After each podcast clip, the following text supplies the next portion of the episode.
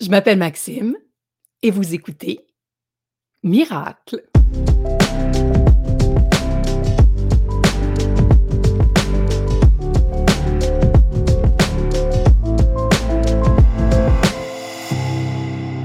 Salut, je suis vraiment contente de vous retrouver. C'est, c'est un petit peu, heu, ça me donne le vertige en fait. Hem, pourquoi ça me donne le vertige? Eh bien, c'est parce que je suis en solo aujourd'hui. C'est tout nouveau pour nous le balado miracle. On, heu, on rencontre plein de gens super intéressants. Ça fait longtemps qu'on en parle, qu'on a le goût de le faire. Puis là, ben, on plonge. Puis je me demandais aujourd'hui, de quoi est-ce que je vais parler? De quoi je vais parler moi pour mon premier balado en solo avec vous? Parce qu'on s'entend, je suis pas toute seule, je suis avec vous dans votre auto, dans vos oreilles, peu importe, hem, à la maison. Et je me suis dit, bon, la question que je me fais le plus souvent poser, c'est ça sort d'où? Co comment tu es devenu, en fait, entrepreneur? Comment tu as commencé, comment tu t'es lancé dans l'aventure affaires, dans l'aventure business? Parce que à la base, moi, je suis comédienne. Je fais j'ai décidé de de vous parler de ça, en fait, de vous raconter un petit peu ma petite histoire, puis, peut-être que ça va vous inspirer, hem, soit à faire des changements ou à vous ouvrir à d'autres possibilités, en fait. Premièrement, heu, moi, j'ai commencé à travailler comme comédienne, j'étais toute jeune, hein, j'étais ado, heu, je travaillais sur des téléséries jeunesse, puis j'avais toujours beaucoup, beaucoup aimé le jeu. J'aimais ça jouer, c'était ma passion. Et c'est comme si je me permettais pas de rêver à autre chose. Dans le sens que moi, je m'étais dit: «OK, je suis faite pour ça, je suis faite pour jouer et c'est juste ça que je veux faire». En fait, c'est pas juste ça que j'ai fait parce que, heu, j'ai fait des études, heu, en communication, en radiodiffusion pour être plus précise, pour travailler aussi à la radio. Vous allez me dire que c'est connexe. Évidemment, oui, il y a une belle, c'est dans la même famille, heu, faire de la radio et heu, le jeu, donc jouer à la télévision, au théâtre et tout ça. Alors j'ai toujours fait les 2. j'ai toujours fait de la radio et aussi joué à la télé.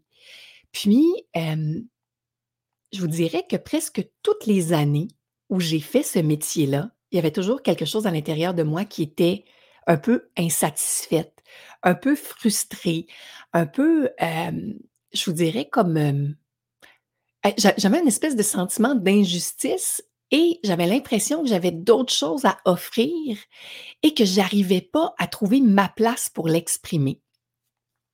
Puis comment ça se manifestait ça dans mon quotidien?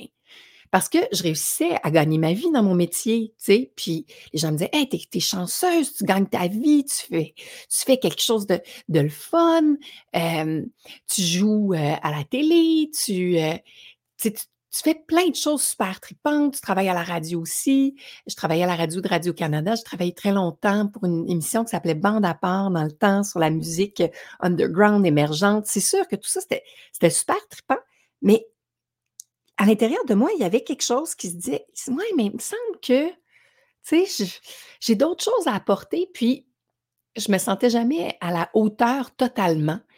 Puis des fois, je j'étais down, puis c'est comme si j'étais dans une espèce de recherche perpétuelle, je vous dirais, hem, comme pour me trouver. Tu sais, je savais qui j'étais, mais il y a quelque chose que je trouvais pas, puis j'arrivais pas à le trouver.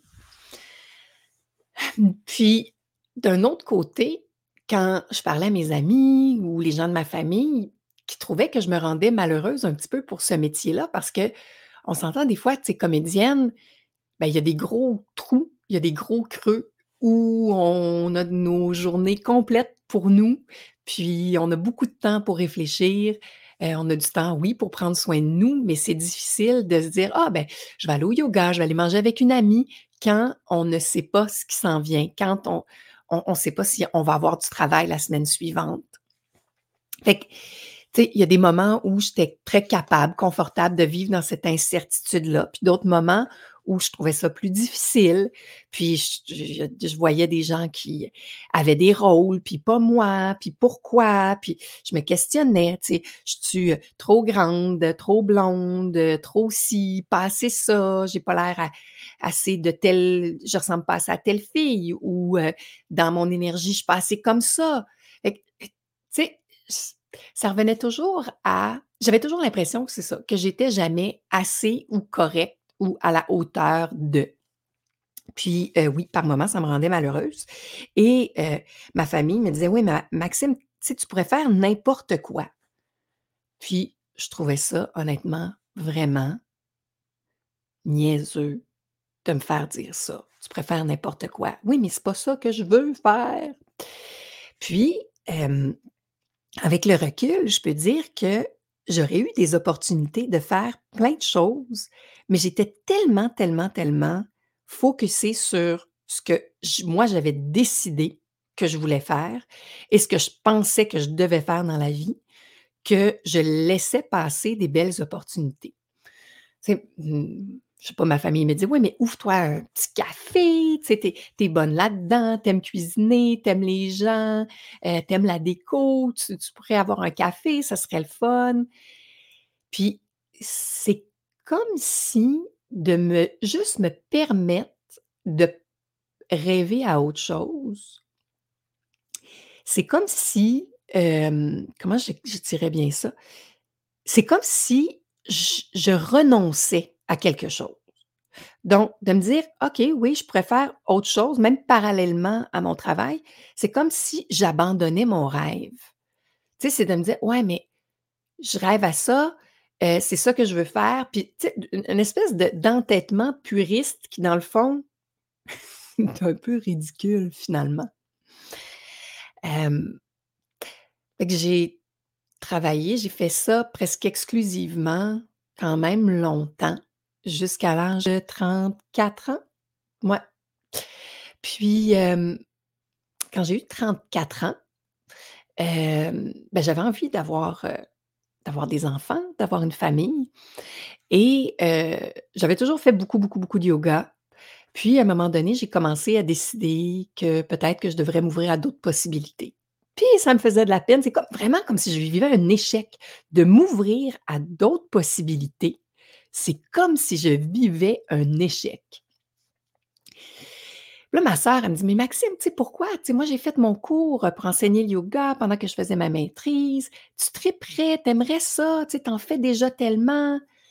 Puis quelque chose à l'intérieur de moi disait: «Oui», puis en même temps, ben, ma tête, mon ego qui s'entêtait disait comme: «Non, non, non, j'ai pas besoin de ça, moi», tu sais?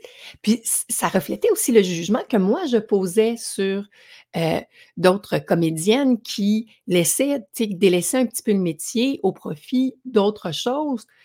Puis, tu sais, honnêtement, oui, j'avais un jugement envers ces personnes-là. Je me dis: «Bon, ben, ils ont pas réussi, puis c'est ça, sont peut-être pas assez bonnes, puis, ben, tant pis pour eux». Puis, sais, pourtant, je leur ai pas dit comme ça, heu, je le disais pas non plus, mais c'est vraiment avec le recul que je réalise que dans le fond, c'est ça que je posais comme regard et comme jugement sur ces gens-là parce que c'est le propre jugement que je posais sur moi-même.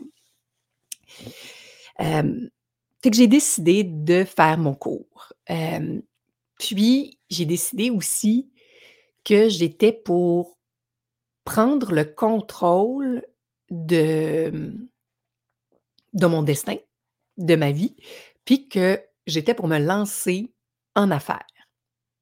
Mais je savais pas du tout, du tout ce que j'étais pour faire, comme pas du tout.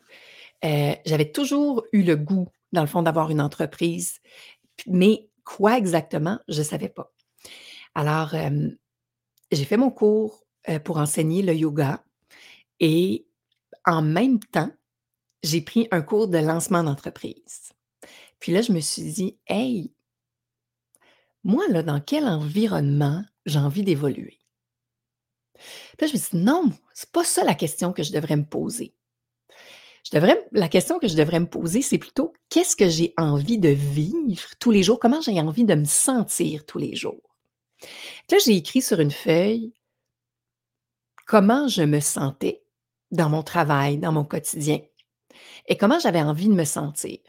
Puis moi qui pensais que mon métier me remplissait de joie, de bonheur et d'allégresse, ben, en voyant ma feuille, je me suis rendu compte qu'il y avait beaucoup plus de déception, d'inquiétude, de frustration, de sentiments de rejet que de bonheur, de joie et d'allégresse. Quand oui, j'avais un contrat, quand j'étais sur un plateau, je me sentais à ma place, je me sentais bien, mais c'est combien de jours par année, ça? Tu sais, c'est, même pas le tiers de mon année. Euh, Quand on, on tourne euh, une télésérie, on tourne, plusieurs de nos scènes la même journée, qu'on fait ça en bloc, mais après tout le reste du temps, même si c'est diffusé, tranquillement au courant de l'année, le, reste de l'année, mais il faut bien faire, faut bien faire quelque chose avec notre vie. Alors, j'ai suivi mon cours euh, pour enseigner le yoga parce que je me suis dit, oh mon Dieu, tu ça a vraiment été là, comme un, coup de masse en, plein front quand j'ai vu ma liste. OK?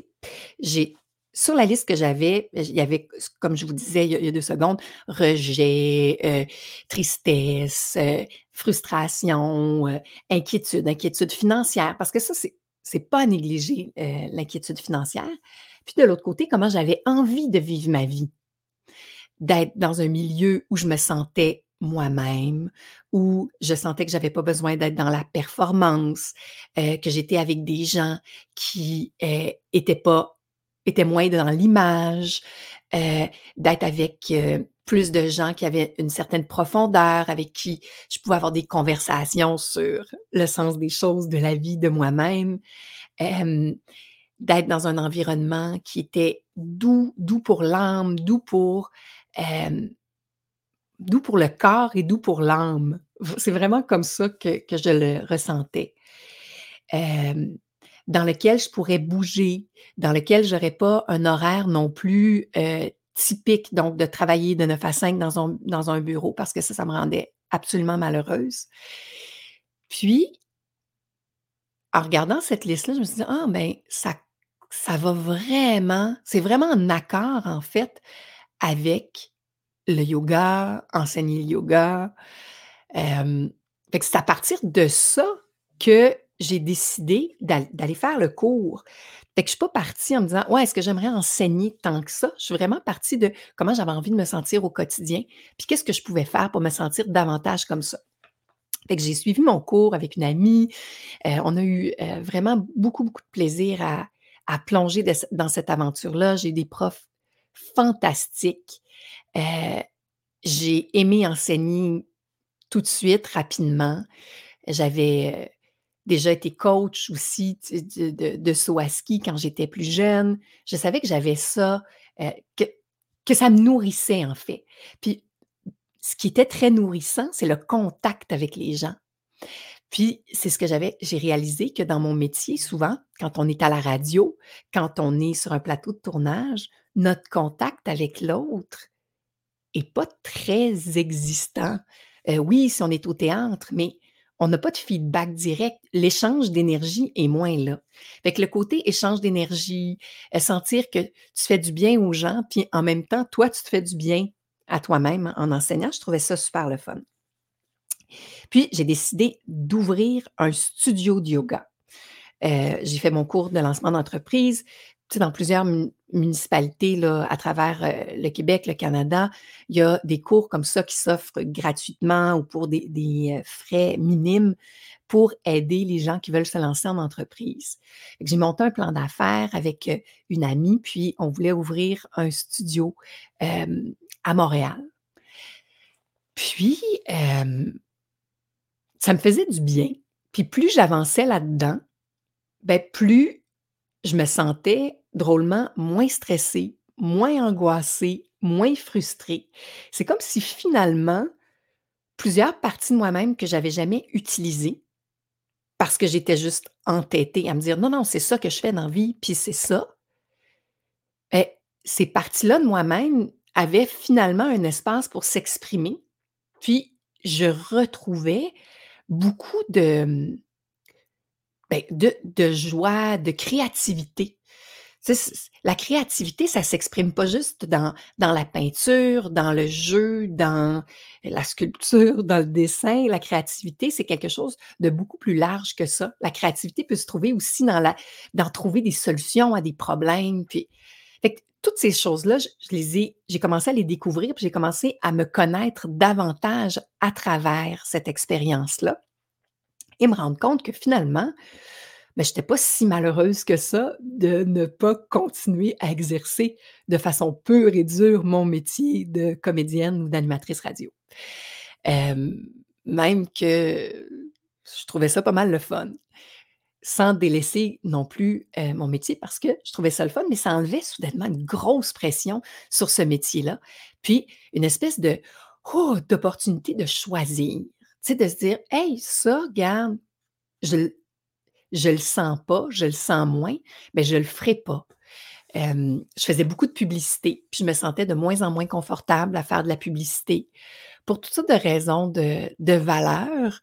Heu, j'ai adoré faire de la publicité parce qu'on apprend beaucoup, hein, on apprend beaucoup sur son métier. On apprend à être efficace, on apprend le timing comique, on travaille avec plein de gens, on voyage, on se promène partout, c'est payant aussi.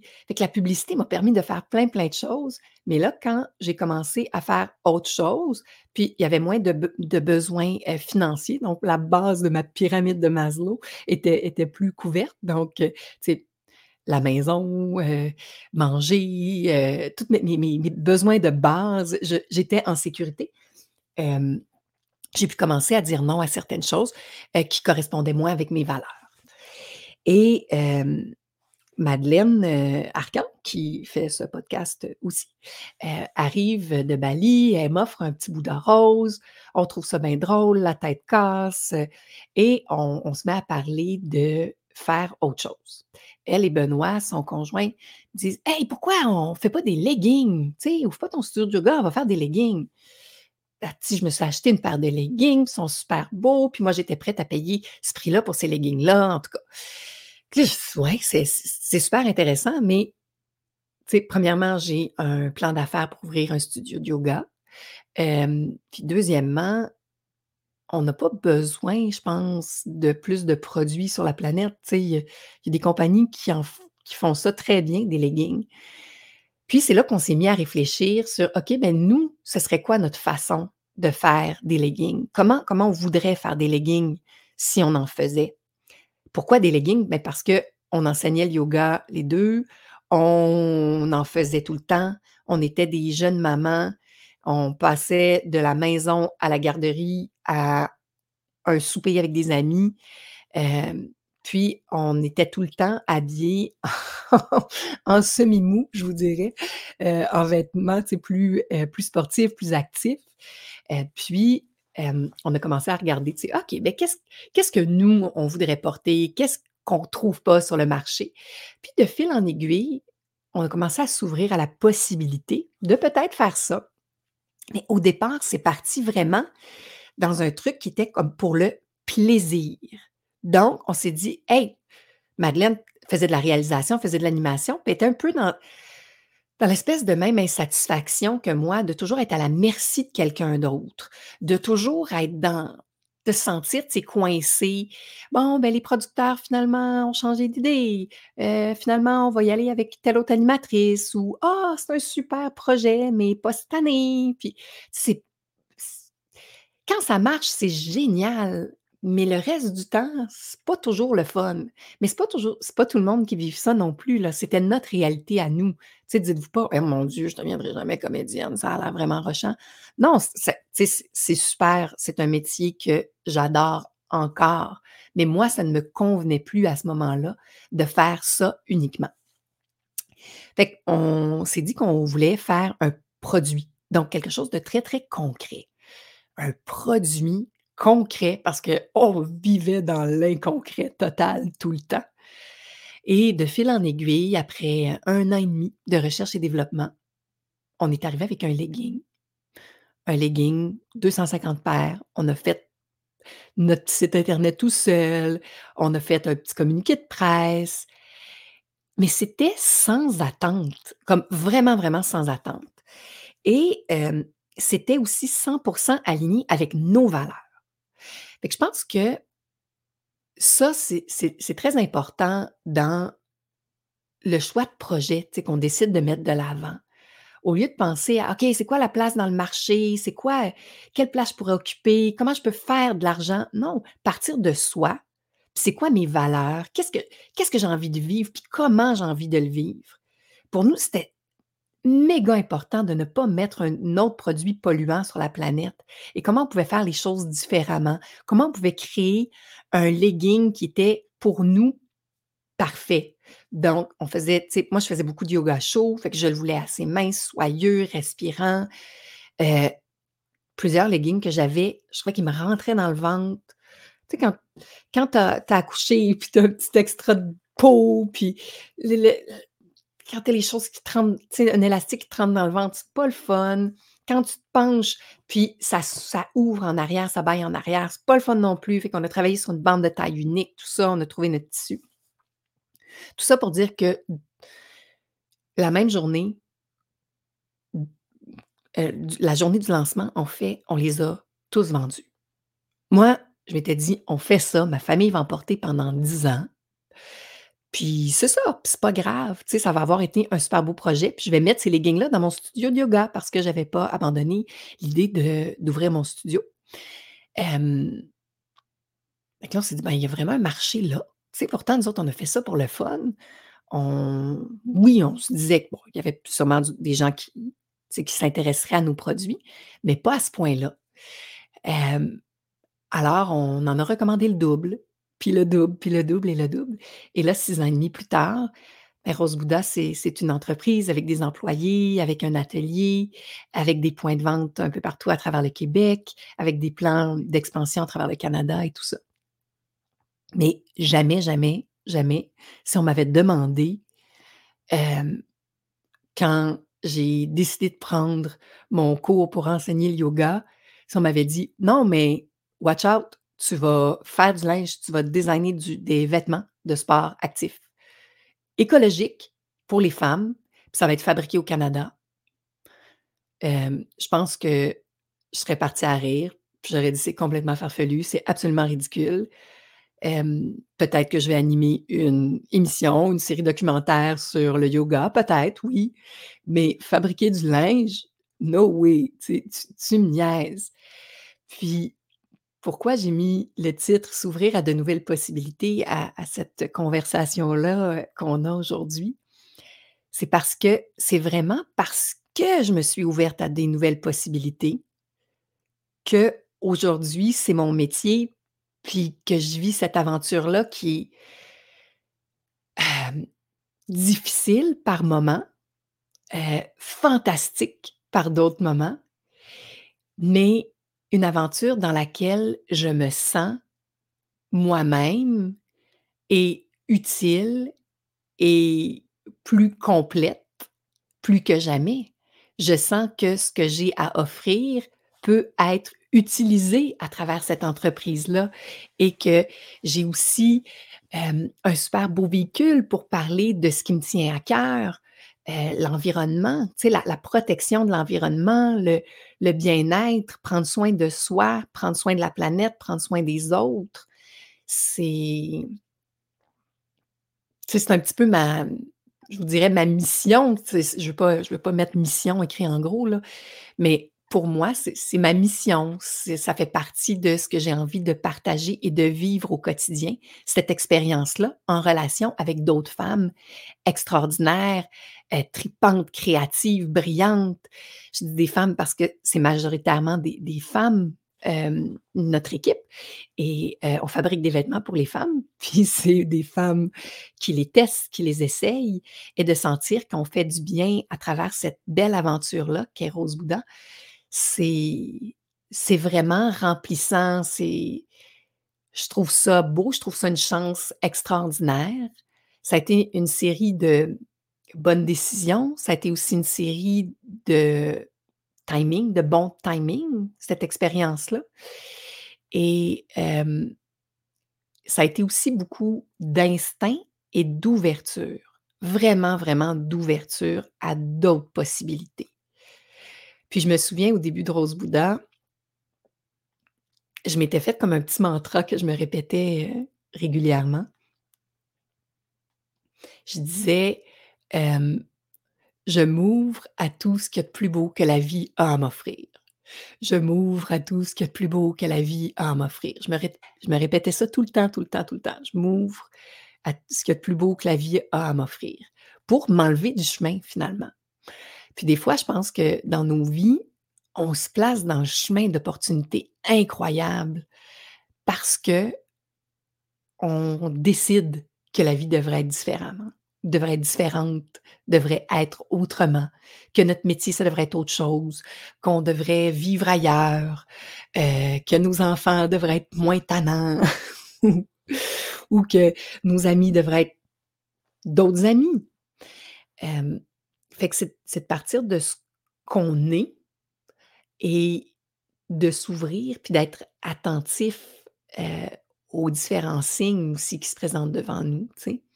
Quand je dis des signes, je dis pas que nécessairement que, bon, la la plaque d'immatriculation dans l'auto en avant de vous, heu, est un code et que vous devez le déchiffrer puis que là, ça, ça dit ça dit «go» à tel projet ou que bon, heu, tu sais, pas, heu, pas des signes, heu ésotériques nécessairement, mais des belles coïncidences. On va appeler ça des coïncidences parce que je pense que la vie nous parle effectivement, mais dans les coïncidences, dans le sens que quand on est aligné on dirait que, oups, les choses se placent naturellement, alignées avec soi-même, donc avec qui on est. Tu sais, il y a des moments là où on dirait que tout roule carré, puis c'est comme: «Voyons donc, comment ça se fait là que» tu sais, j'ai l'impression que toute la vie m'en veut, pourquoi? Puis on en veut à la vie, puis on est pris dans une roue d'énergie qui qui est qui est lourde.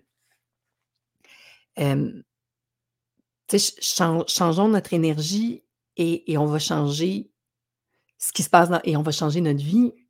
C'est vrai à quelque part.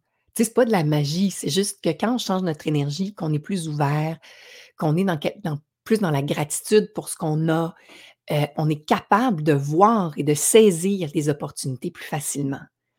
C'est c'est juste de la grande logique, c'est tout simple. On s'ouvre tout simplement à à voir, on enlève nos lunettes ou plutôt on se met des lunettes qui nous permettent de mieux voir ce qui se trouve devant nous. Hem ouais, puis tu sais, encore aujourd'hui, puis je pense que ça va ça va toujours l'être, heu, de continuer dans cette aventure-là cette aventure-là qui est Rose Bouddha je l'avais vue d'une certaine façon, puis là, dernièrement, je me dis: «Ah, ben, c'est peut-être pas comme ça exactement que j'ai envie de la vivre. C'est peut-être pas exactement comme ça que ça va se passer». Fait qu'au lieu de paniquer, au lieu d'être dans la résistance j'essaie de m'ouvrir. Je vais pas dire j'essaie, je m'ouvre à des nouvelles possibilités. À me dire: «OK, comment comment ce qui se présente devant moi, là, là, aujourd'hui» «devient une opportunité?» Et si je je me sors de ma façon de penser, je me sors de mon plan que j'ai décidé, j'arrête d'essayer de contrôler le résultat. OK, qu'est-ce que je vois là? Qu'est-ce qui est devant moi? Sur quelle opportunité je peux travailler? Vers quoi je peux peut-être aller? Puis, je suis là-dedans à fond, à fond, à fond, puis c'est drôle parce que c'est comme si ça faisait une boucle avec ce que j'ai vécu au tout début de mon aventure avec Rose Bouddha, aujourd'hui.